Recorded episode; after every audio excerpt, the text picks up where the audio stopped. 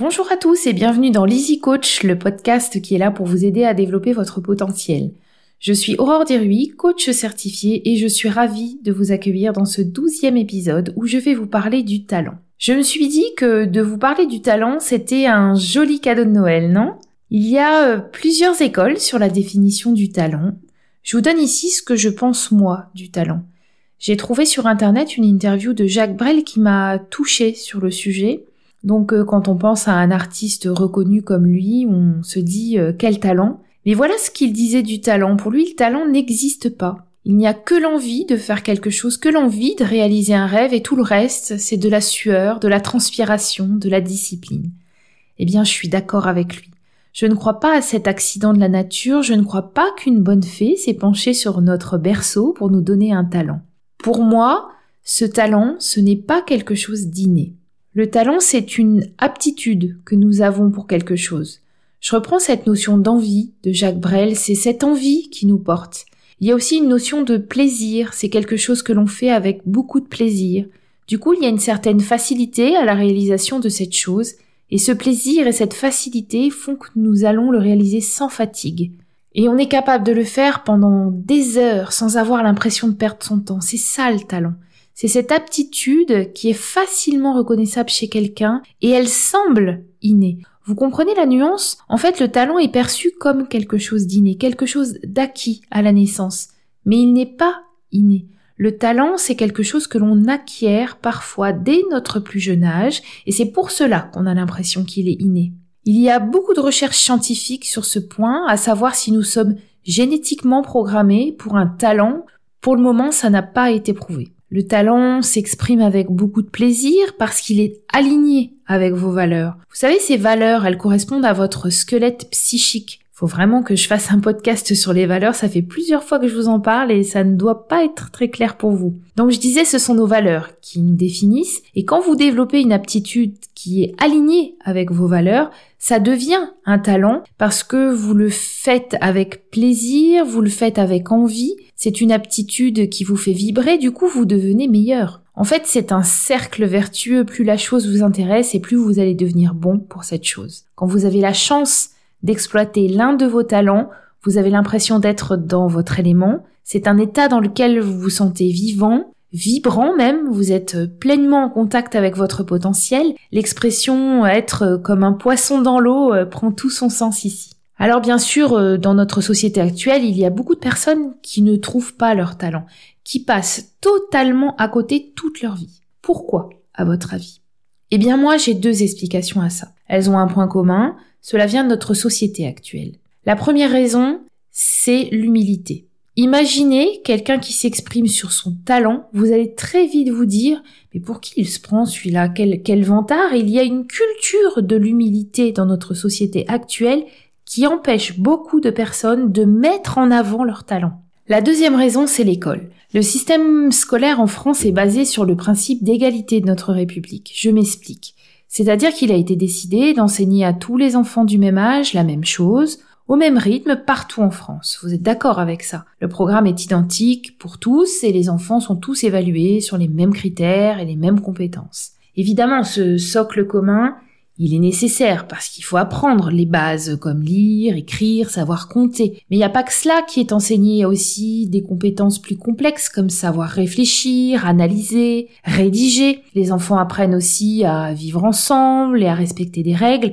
Tout cela, c'est très bien. Mais moi, je trouve qu'il y a une grande limite à ce système parce que nous sommes tous différents, nous avons tous des talents, des rythmes et des besoins différents. Et du coup, nous sommes en train de perdre la grande richesse de la diversité des talents. Il est facile de croire pour un enfant parce qu'il est nul à l'école qu'il est bon à rien et qu'il n'arrivera à rien. Et puis, les parents n'aident pas non plus sur le sujet, on est dur sur ce point, on veut des bonnes notes, même si on essaye d'avoir ce discours plus léger du talent, en disant tu trouveras ta place, euh, on met une pression sur nos enfants, hein, on, on est dans le système. Je dis on parce que je m'inclus dedans bien entendu et parce que je suis une maman et que je le vis avec mes enfants. Je sais qu'ils ont des talents, qu'ils vont trouver leur voie, mais j'ai encore du mal à me détacher du système parce qu'on garde en tête que la réussite scolaire c'est le début de la réussite de leur vie d'adulte tout simplement. J'ai eu des moments qui m'ont aidé un peu à progresser, je vous en partage un. J'ai la chance d'être euh, maman d'une grande fille de 14 ans qui a toujours été moyenne scolairement, qui n'avait euh, jamais beaucoup de félicitations,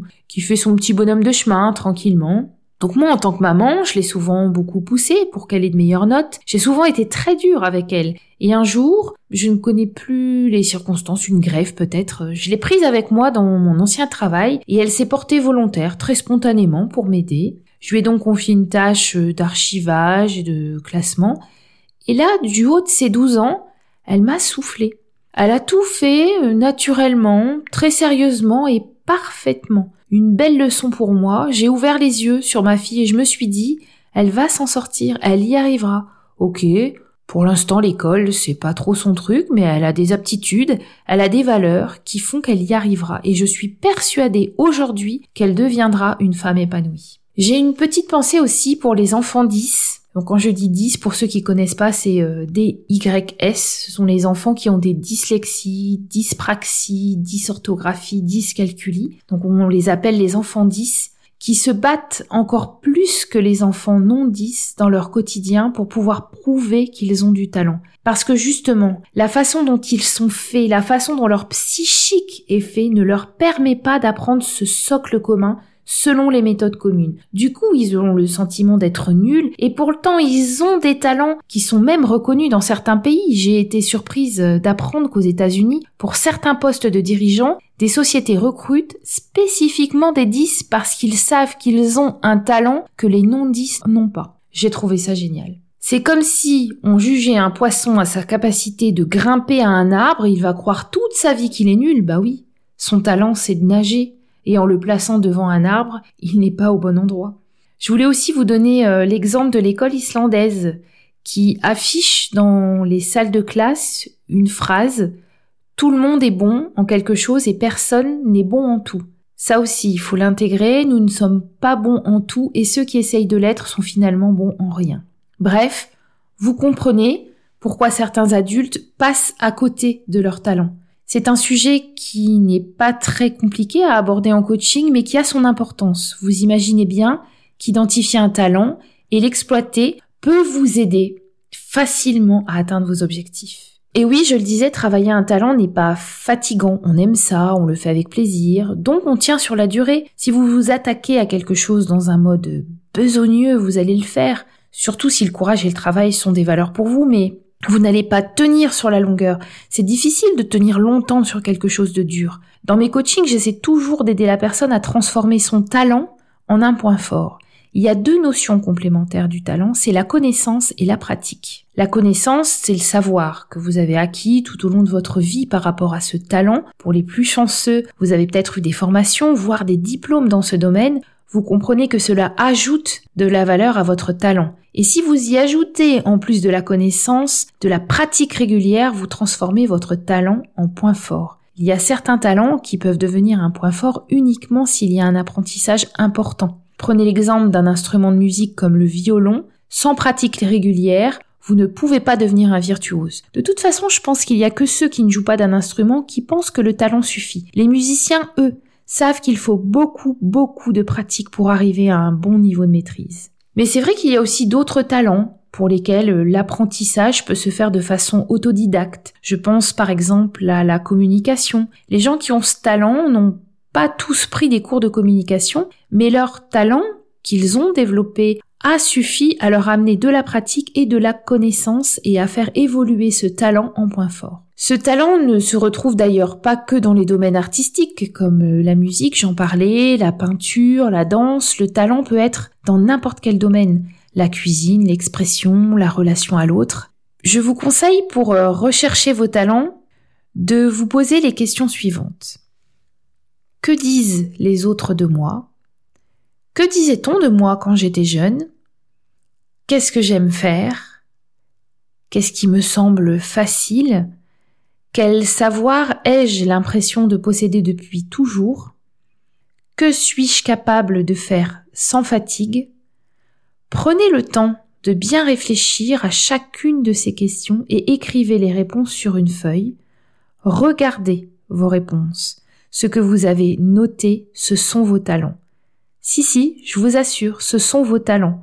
On a tous un ou plusieurs talents. Je ne connais personne qui n'a pas de talent. Ne négligez surtout pas ce que vous avez écrit, ne vous auto-sabotez pas, ne vous empêchez pas de voir que vous avez un talent, ne vous empêchez pas d'aller dans une direction qui vous fait envie. Si vous êtes dans une position où vous avez la sensation que rien ne vous intéresse, vous avez l'impression de ne pas avoir de talent, c'est peut-être parce que vous êtes dans un état mental et émotionnel qui ne vous permet pas de le voir, parce que ça ne va pas. Il va falloir régler ça avant de partir à la recherche de vos talents. Nous avons tous des potentiels et des talents différents.